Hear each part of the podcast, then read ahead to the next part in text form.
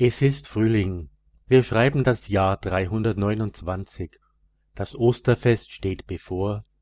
Der neue Bischof von Alexandria schreibt gerade seinen ersten Brief an seine Gemeinde. Der Brief soll den genauen Termin für das Osterfest bekannt geben. Der junge Bischof nutzt die Gelegenheit, sich den Gläubigen vorzustellen. Viele kennen ihn noch nicht. Sein Name ist Athanasius und er ist im ersten Jahr Bischof von Alexandria. 44 Jahre werden folgen, die wenigsten davon friedlich. Mehr als 17 Jahre wird er im Exil oder im Untergrund leben, fünfmal in die Verbannung geschickt, ja einmal fast ermordet. Es ist nicht irgendein Bischofssitz. Alexandria in Ägypten ist mit 300.000 Einwohnern die zweitgrößte Stadt im römischen Imperium. Innerhalb der christlichen Bevölkerung gibt es in den ersten Jahren nach der Christenverfolgung keine Einheit. Was heute als wahre Glaubenslehre vor uns steht, ist in jenen Tagen Gegenstand härtester Auseinandersetzungen.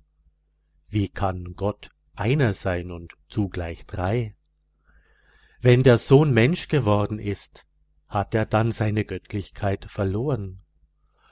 So hat der 35-jährige Athanasius nicht nur das Bischofsamt, sondern auch einige ungelöste Probleme übernommen. Es ist eine Zeit des Übergangs. Aus der jahrhundertelang verfolgten christlichen Kirche wird die führende Religion im römischen Reich. Erst vier Jahre ist es her, da begleitete Athanasius seinen Vorgänger Bischof Alexander zum Konzil von Nicäa der bis dahin größten Versammlung der Kirche. Dort wurde das Glaubensbekenntnis beschlossen, in dem es unter anderem von Jesus Christus heißt, er ist eines Wesens mit dem Vater, also Gott gleich. Dieser Glaubenssatz wird das Leben des jungen Bischofs begleiten, und man wird ihn später den Verteidiger des Glaubens von Nicäa nennen. Worum geht es in der Sache überhaupt?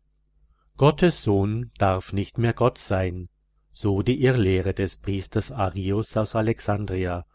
Christus sei nur ein Geschöpf Gottes gewesen, sicher ein besonders begabtes Geschöpf, aber eben nur Mensch und nicht Gott, nicht Gott gleich, allenfalls ihm ähnlich.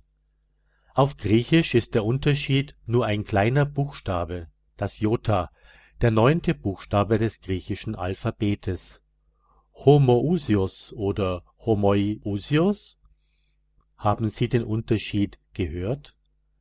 Athanasius tritt vom Beginn seines Amtes gegen dieses Jota an. Nicht, weil er pingelig ist, er kämpft nicht um Buchstaben, sondern um Gott. Wäre Christus nur ein Mensch gewesen, was für einen Sinn sollte sein Tod am Kreuz gehabt haben? Nein, nur das Opfer Gottes konnte die Sünden der ganzen Menschheit tilgen.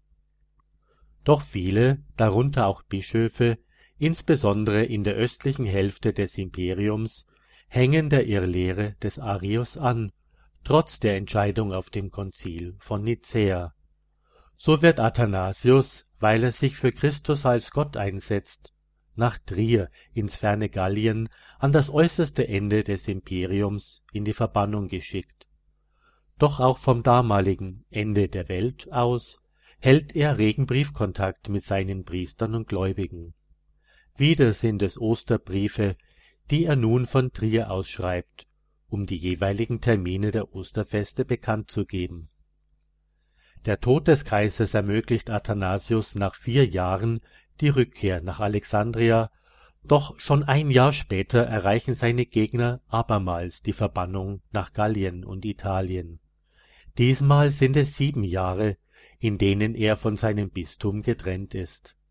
Seine Gegner besetzen den vermeintlich vakanten Bischofssitz mit Gregor von Kappadokien. Erst nach dem Tod des Gegenbischofs kann Athanasius in seine Heimat zurückkehren. Die Rückkehr gleicht einem Triumphzug. Es beginnt nun für Athanasius ein Jahrzehnt in relativem Frieden.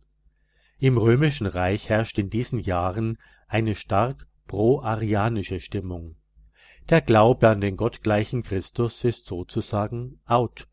Doch Bischof Athanasius passt sich nicht an. Er veröffentlicht seine Schrift mit dem Titel Die Beschlüsse des Konzils von Nicäa. Ein deutliches Zeichen, aber gefährlich. Es kommt zu einer Kommandoaktion kaiserlicher Soldaten. Der Bischof soll festgenommen werden, vermutlich um ihn dann umzubringen. Doch der Anschlag scheitert. Athanasius entkommt. Die Behörden suchen unablässig nach ihm. Der Bischofssitz wird wieder von einem Gegenbischof usurpiert und die Anhänger von Bischof Athanasius verfolgt. Athanasius sucht die einzigen Orte auf, wo man ihn nicht ergreifen kann, er aber doch seiner Herde nahe ist. Es sind Einsiedeleien und Klöster in der Wüste. Sechs Jahre dauert sein Wüstenexil, dann stirbt der Kaiser. Der nachfolgende Kaiser Julian ist der letzte nichtchristliche Herrscher des Reiches. Er will das Christentum zurückdrängen, aber ohne Verfolgung, viel gerissener. Die Kirche soll durch ihre inneren Streitigkeiten zerstört werden. Also erlässt er eine Amnestie für alle vertriebenen Bischöfe, um innerhalb der Kirche Zwietracht zu säen. Doch der Plan geht nicht auf. Athanasius hat, nicht zuletzt durch insgesamt siebzehn Jahre Verbannung, einen solch großartigen Ruf, dass seine Person allein große Wirkung zeigt. Selbst im bislang durch die arianische Irrlehre geprägten Osten des Reiches findet er vermehrt Anhänger. Athanasius genießt hohes Ansehen, nur nicht beim Kaiser. Trotz ursprünglicher Begnadigung für alle macht der Kaiser bei Bischof Athanasius eine Ausnahme und schickt ihn, wie originell, wieder in die Verbannung. Doch wenige Monate später stirbt Kaiser Julian auf einem Feldzug. Athanasius kehrt nach Alexandria zurück und dient seiner Gemeinde noch zehn Jahre. Wieder ist es Frühling in Alexandria und das Osterfest steht wieder bevor. Wir schreiben das Jahr 373. Weit über vier Jahrzehnte ist es her, dass Athanasius seinen ersten Brief an die Gemeinde schrieb. Inzwischen alt geworden, schreibt er seinen 45. Festbrief an die Gläubigen. Vorstellen muss er sich darin niemanden mehr. Weit über Ägypten hinaus weiß man jetzt, wer Athanasius ist. Es ist sein letzter Brief an seine Herde. Im Alter von 78 Jahren nach 45 Jahren Hirtendienst stirbt Athanasius am 2. Mai des Jahres 373.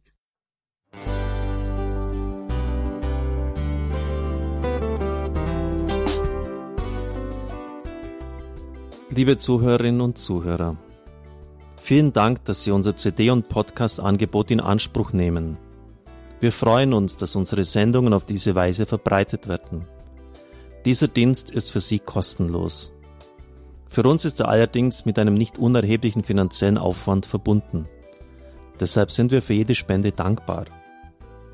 Alle Bankverbindungen unserer Spendenkontos können Sie über unsere Homepage horeb.org unter dem Menüpunkt Spenden einsehen. Dort besteht auch die Möglichkeit, online zu spenden. Natürlich nach den neuesten Sicherheitsstandards.